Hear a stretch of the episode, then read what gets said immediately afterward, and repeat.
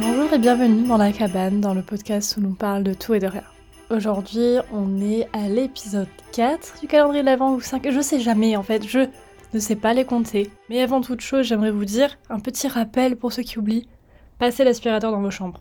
Alors oui, ça n'a rien à voir avec le sujet, et oui, euh, ça n'a rien à voir avec le mood, la période, le thème du podcast, mais c'est juste, je venais, j'allais mettre ma tasse de café au sol, parce que pour la petite histoire, en fait, quand j'enregistre mon épisode de podcast, je suis par terre, j'ai mon ordinateur sur mon lit, et donc du coup, si je veux boire une boisson, eh bien, je la pose par terre, parce que la mettre sur mon lit, vous savez comment ça va se terminer.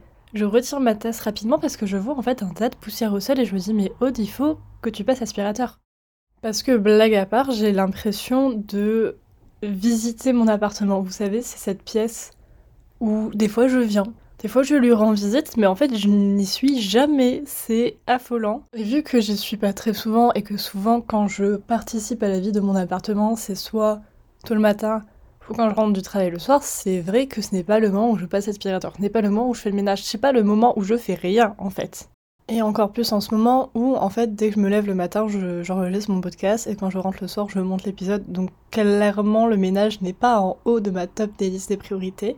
Et on va pas se mentir aussi que je j'aime bien repousser les choses. Bon bah voilà, les petites tâches ménagères, c'est vraiment pas mes priorités. Passons, donc c'est un petit rappel, suff peut-être, ça fait longtemps que vous n'avez pas passé l'aspirateur, euh, pensez-y, ça peut être pratique. Passons au sujet du jour. Alors le sujet d'aujourd'hui, je vous explique parce que ça peut paraître un peu flou, je sais pas encore le titre que je vais donner à cet épisode. Mais c'est tout simplement, vous savez, ces vidéos Ask où en gros des gens vont répondre à des questions. Eh bien, il y en a qui ont des thèmes et des fois les thèmes c'est un peu en mode des questions TMA, donc soit c'est des questions qui veulent dire un peu euh, too much information ou des questions qui sont un peu en mode plus Big Sister Advice, ou ça va être bah, généralement des femmes qui vont répondre à des questions que des personnes plus jeunes peuvent se poser ou de leur âge, mais juste euh, dire des questions entre guillemets un peu plus tabous. Et je vous avoue, j'aime trop le concept et j'avais trop envie de faire un peu quelque chose comme ça, une sorte de ask ou quoi, mais j'avais pas non plus envie que ça soit, bon, bah, je sais pas, hein, quelque chose forcément basé sur moi. J'ai essayé de reprendre un peu des fils et des aiguilles, ça se dit pas cette expression, mais j'espère que vous voyez un peu ce que je veux dire. C'est-à-dire les grosses bases de questions que je retrouvais dans certains ask en mode, euh, voilà, grande sœur advice, blablabla. Bla bla qui m'ont emmené des fois vers d'autres questionnements. Je sais pas si je vais traiter toutes les questions que j'ai notées sur mon carnet actuellement parce que je sais pas combien de temps je vais parler pour chacune. Il y a quelques points et je pense que comme ça on va pouvoir divaguer, parler de plusieurs sujets en même temps et peut-être que voilà, comme ça ça pourra peut-être vous aider, peut-être ça pourra vous donner des conseils, pas du tout, peut-être ça sera juste intéressant ou divertissant à écouter. Avant de commencer, comme d'habitude, si jamais l'épisode vous plaît, le podcast vous plaît, n'hésitez pas à le partager, à le recommander et à lui laisser une note sur Apple Podcast ou Spotify, c'est ça qui aide et ça fait toujours très plaisir.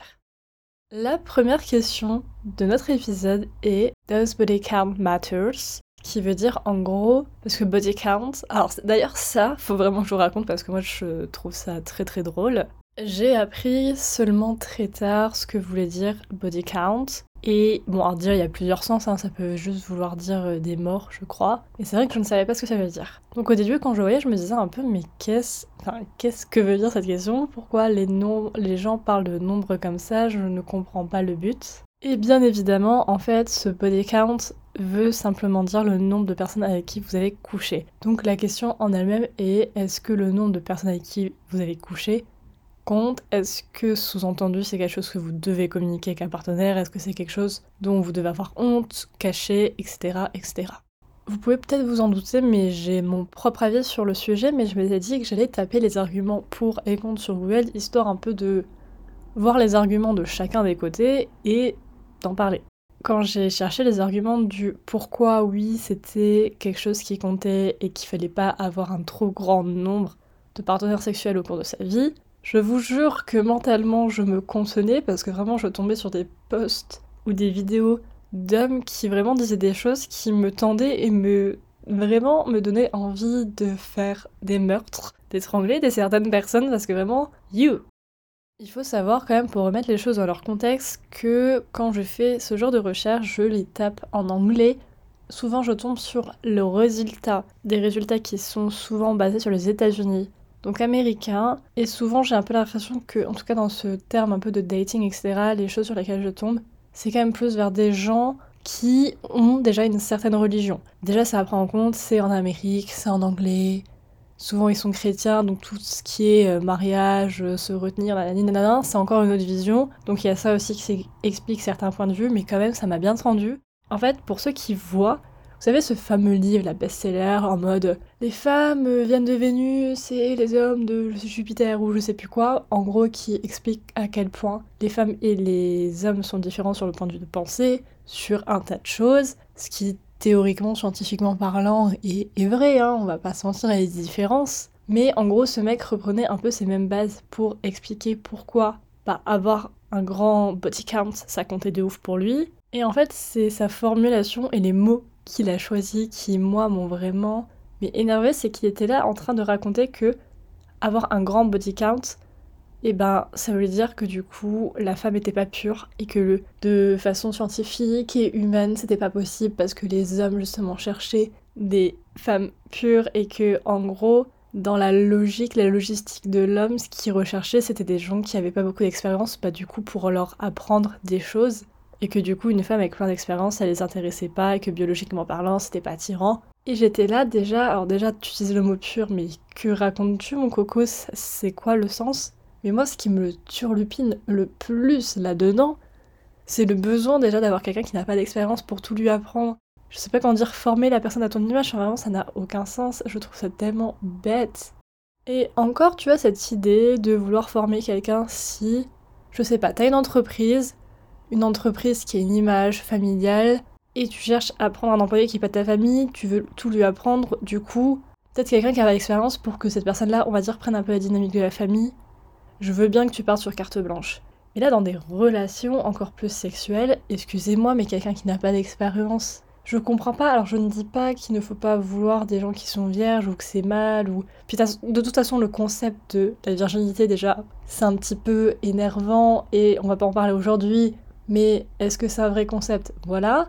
Mais c'est surtout ce truc de me dire, mais pourquoi quelqu'un qui, je sais pas, hein, mais c'est ce qu'il fait au lit, c'est ce qu'il aime, tu es intéressé par quelqu'un qui n'a pas d'expérience et qui potentiellement ne sait même pas comment ça marche, ne sait pas ce qu'elle aime, ça va intriquement baisser un peu le niveau de satisfaction que tu vas avoir parce que littéralement, même si tu peux aimer la personne, que la personne peut être super cool, hein, la personne n'a pas d'expérience. Pourquoi vous, surtout que les gens qui tiennent ce discours sont souvent des bougs, euh, je sais pas, ils ont 25, la trentaine, à 25-30 ans, j'arrive pas à... Enfin, pourquoi tu veux pas juste. T'as, de l'expérience, bah la personne en face de toi a de l'expérience aussi, c'est logique. Va pas me chercher quelqu'un de pur, entre gros guillemets, et qui n'a jamais rien fait, qui est prêt à se marier et qui. Enfin, vraiment, ça n'a aucun sens, même d'un point de vue plaisir, de vouloir pour moi quelqu'un qui ne sait pas ce qu'elle fait. Mais bon, les hommes, ce grand mystère dans la vie. Et le second point, bien sûr, parce qu'il y a d'autres arguments, hein, c'était cette idée de se dire bon, bah, si une personne a un grand body count, ça veut dire que ça renvoie une certaine image, ça veut dire que la personne n'est pas sérieuse, ça veut dire qu'elle n'est pas prête à se poser. Et là-dessus, je suis un peu mitigée parce que, alors oui, évidemment, c'est un grand chiffre, c'est que bon, la personne n'a pas dû se poser dans les années qui ont précédé. Est-ce que ça veut dire qu'elle sera toujours comme ça? Non. Est-ce que ça veut dire qu'elle n'est pas prête à être engagée dans quelque chose maintenant? Toujours pas. C'est des choses qui, pour moi, sont dans le passé. Enfin, je veux dire, se baser sur comment une personne va se comporter maintenant pour ça, alors que vraiment littéralement c'est du passé, je ne comprends pas. Encore une fois, si c'est des choses différentes, quand on parle euh, de maladie, tu sais qu'il y a des gènes, tu, sais que la personne a des passifs euh, avec l'alcool, la drogue, le machin, ok, c'est utile de prendre le passé en compte pour ta relation maintenant. Pour moi, ça c'est comme les études. C'est comme les gens qui vont te dire Ah bah oui, en fait, tu peux pas faire ça parce que là, t'as 9 de moyenne, tu t'es pas donné à fond, etc. etc. Alors qu'il y a plein de gens qui ont peut-être 9 de moyenne, mais qui, une fois qu'ils feront, je sais pas moi, leur BTS, leur truc un peu plus spécifique dans quelque chose qu'ils aiment, ils vont être à fond et avoir des super bonnes notes. Et que si tu te bases que sur ce qui s'est passé avant, bah tu gâches la chance de quelqu'un de faire un truc cool et bien, enfin. Mais avec tout ça, je me suis aussi posé la question de quelles sont les moyennes de, ça, de se dire est-ce que à quel moment c'est beaucoup, à quel moment c'est pas beaucoup? Alors je vous avoue, j'ai pas trouvé des chiffres très précis hein, parce que ça varie de d'un site à l'autre, mais bon, je suis tombée entre 4 et 8. Alors euh, entre 4 et 8, j'arrive pas à savoir parce que ça me paraît un peu pas beaucoup. et, mais en même temps, en fait, le truc c'est que je trouve des chiffres, mais mes chiffres n'ont pas de, de période en fait. Je sais pas si c'est 4 et 8 avant de se poser, si c'est 4 et 8 de tes 0 euh, ans à la fin de ta vie. Maintenant, de l'autre côté, on a donc les gens qui disent que ça ne compte pas, et donc les arguments, un peu, c'est un peu ce que je disais, hein, mais c'est que, au final, les partenaires que tu as eus, euh, de toute façon, c'est une information qui est privée et que tu n'as pas forcément besoin de communiquer. Et deuxième chose, c'est que le fait d'avoir eu beaucoup ou pas de partenaires, ça ne définit pas qui tu es. Et encore une fois, là, à l'inverse, parce que là, j'ai vraiment beaucoup parlé de si tu en avais beaucoup, beaucoup, du jugement qu'il peut avoir, mais c'est pareil à l'inverse. Si tu en as eu aucun ou un seul, je pense que ça change pas grand chose.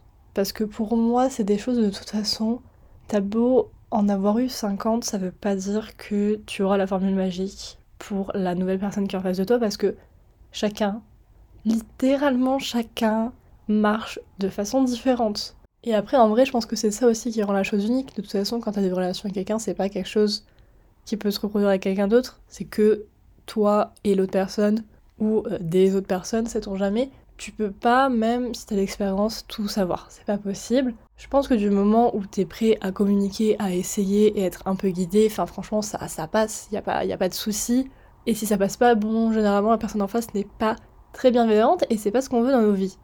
Et je pense que clairement, si vous avez la discussion comme ça de combien de partenaires t'as eu dès le premier date ou dès le début, clairement il y a un souci parce que je pense que c'est pas une information qui devrait compter énormément. Maintenant, évidemment, si vous couchez ensemble et que, je sais pas, vous n'allez pas vous protéger, évidemment, on va parler des partenaires précédents pour des questions de santé, on est bien d'accord. Mais juste d'un point de vue relationnel, je trouve qu'on devrait pas être jugé là-dessus et que l'un n'empêche pas l'autre. C'est pas parce que pendant deux ans tu t'es éclaté à coucher avec des gens tous les soirs que euh, le lundi de 2024, tu peux pas te dire cette fois-ci je vais me poser et être sérieuse. Enfin, l'un n'empêche pas l'autre. À la fin de la journée, pour moi, c'est que des chiffres et c'est comme tout, c'est comme dire j'ai eu mes règles à 9 ans, j'ai eu mes règles à 14 ans, je sais que c'est chiant, je sais qu'il y a plein d'années entre et qu'on se dit ah là là, tout le monde les a eu avant moi et tout. Mais au final, le jour où ça arrive, bah en fait, ça change pas grand chose. Vraiment, de dire que tu les as eu à 14 ans ou 9 ans. Et je pense que c'est triste parce qu'en fait, on a toujours cette idée de chiffre, de performance et tout derrière, de dire bon, faut que j'ai tant, ou si j'ai ça, c'est que je suis pas assez expérimentée, les gens vont pas kiffer, mais si en même temps t'en as trop, ils vont pas kiffer non plus. La seconde question qui est souvent revenue aussi, c'était. qui est revenu, en fait, le sujet, c'était entre tout ce qui était euh, casual, donc un peu des relations au final euh, pas sérieuses, à court terme, euh, situationship et tout, bon, et le fait d'avoir des relations à long terme, sérieuses, etc.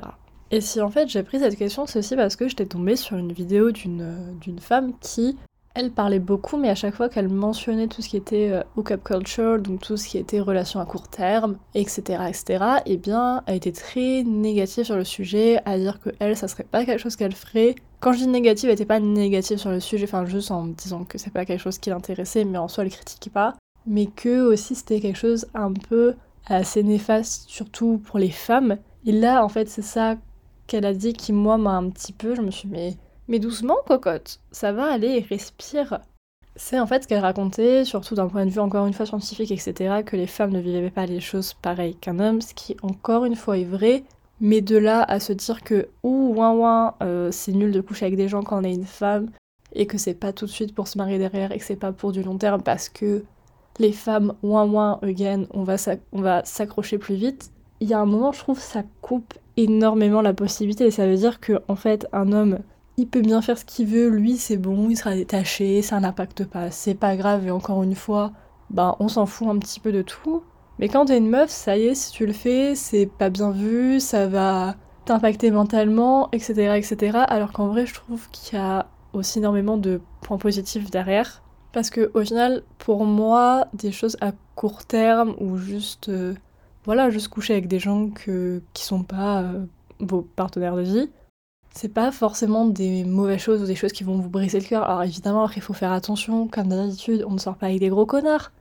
Mais je trouve que tant que c'est fait avec du respect de la communication, il n'y a pas de raison que ça se passe mal. Et du moment où les choses sont posées dès le début et que vous savez ce que veut l'autre personne, que l'autre personne te dit bon bah voilà, moi je suis là pour ça, on se voit qu'une fois, ou moi je veux pas de sérieux, etc. etc. C'est posé. Maintenant, si tous les soirs vous faites des gros films de A à Z sur comment il va devenir le mari de vos enfants, it's on you. I'm sorry, it's on you. Avant de changer de sujet et d'arrêter de parler de dating et tout, même parce que j'en parle souvent, mais il faut un peu changer. Il y a juste un truc que je veux dire, enfin une question à laquelle je veux répondre parce que je l'avais vu quelque part et ça m'a toujours fait beaucoup réfléchir. Parce qu'en gros, quelqu'un demandait quand est-ce que tu sais que la personne est la bonne?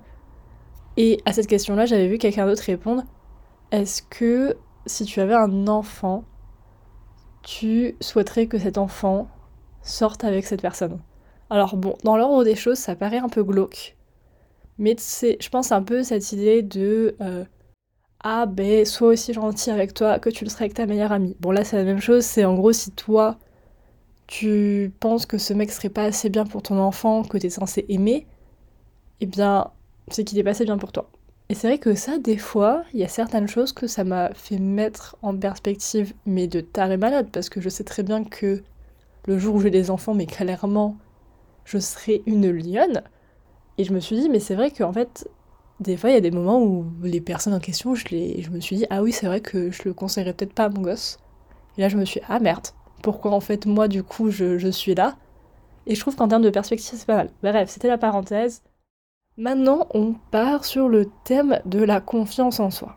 Je vous avoue, le thème de la confiance en soi, c'est quelque chose sur lequel j'ai pas énormément de conseils, j'ai pas énormément de choses à apporter. En même temps, j'ai envie d'en parler parce que vous voyez, par exemple, pendant un très long moment de ma vie, j'étais un peu dans une serre très négative. Et je sais très bien que, que ce soit sur les TikTok, Twitter, bon bref, les réseaux sociaux à cette période-là, il y avait énormément d'humour un peu noir et des choses ben, qui allaient trigger. Il y avait des blagues par rapport au trauma, des blagues par rapport à la santé mentale, par rapport au poids, au physique, etc.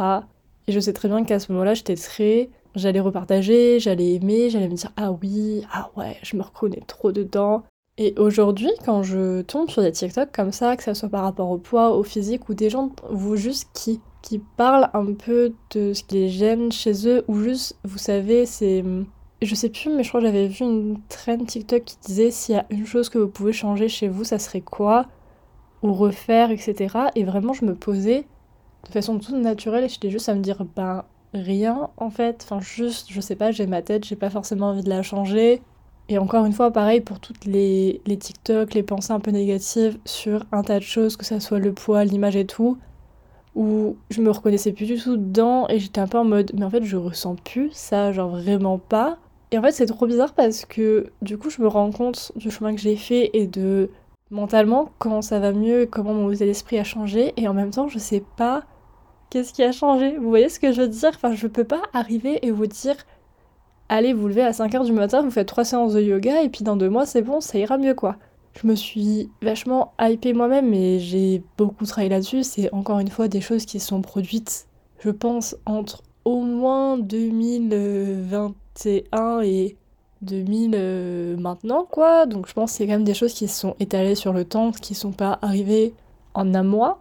Mais d'un autre côté, ça me rend un peu ouf parce que des fois, j'ai envie de partager ça, j'ai envie de me dire, bah tiens, je peux peut-être conseiller des gens pour que eux, à leur tour, aient confiance en eux, aillent mieux ou lâchent prise sur euh, comment ils sont euh, physiquement par rapport à leur poids, etc., pour pas que ça les impacte autant. Je pourrais pas vous l'expliquer, mais d'un autre côté, j'espère un peu que derrière il un peu ce message, on va dire, un peu d'espoir de se dire peut-être que pendant un certain moment tu penses ça de, de toi, ou juste t'es dans cette vibe-là, et en fait, tu sais pas comment ni pourquoi, mais deux ans après, t'es dans un mood beaucoup plus sain, tout va mieux, et t'as réussi alors que c'était pas forcément prévu dans ton planning de vie. J'ai envie de finir là-dessus. J'espère que l'épisode vous aura plu, j'espère que ça aura pu vous apporter quelque chose, et en tout cas, moi je vous fais des gros bisous, et je vous dis à très bientôt. Bye